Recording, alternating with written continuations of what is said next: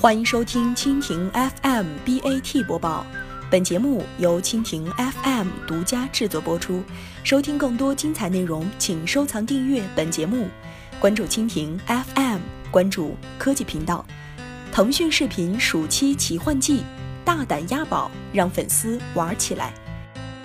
据相关数据显示，在过去七到八月份，播放量在前二十排名作品中，腾讯视频拥有其中的十五部，这个占比其实是达到了总盘子的百分之七十五，意味着在版权剧的占比上，腾讯视频是做的最好的。其次，在七八月份总体播放量前二十作品中，总共诞生了独播剧八部，腾讯视频有三个剧实现了独播，也是全网领先的姿态。腾讯视频影视部总经理兼总编辑王娟介绍，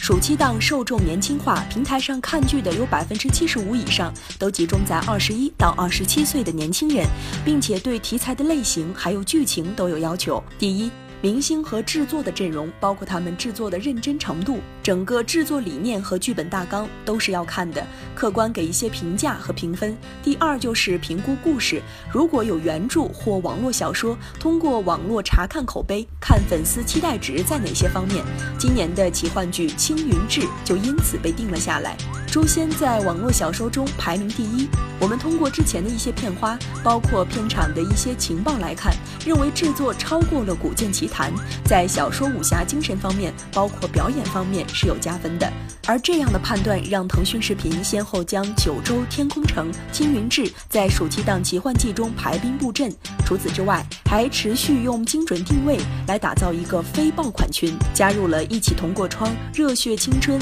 我的奇妙男友等奇幻以外的题材。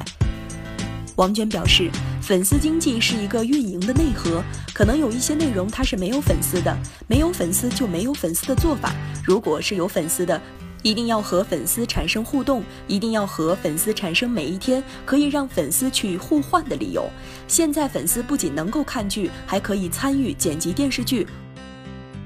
以上就是今天的 BAT 播报，更多精彩内容尽在蜻蜓 FM。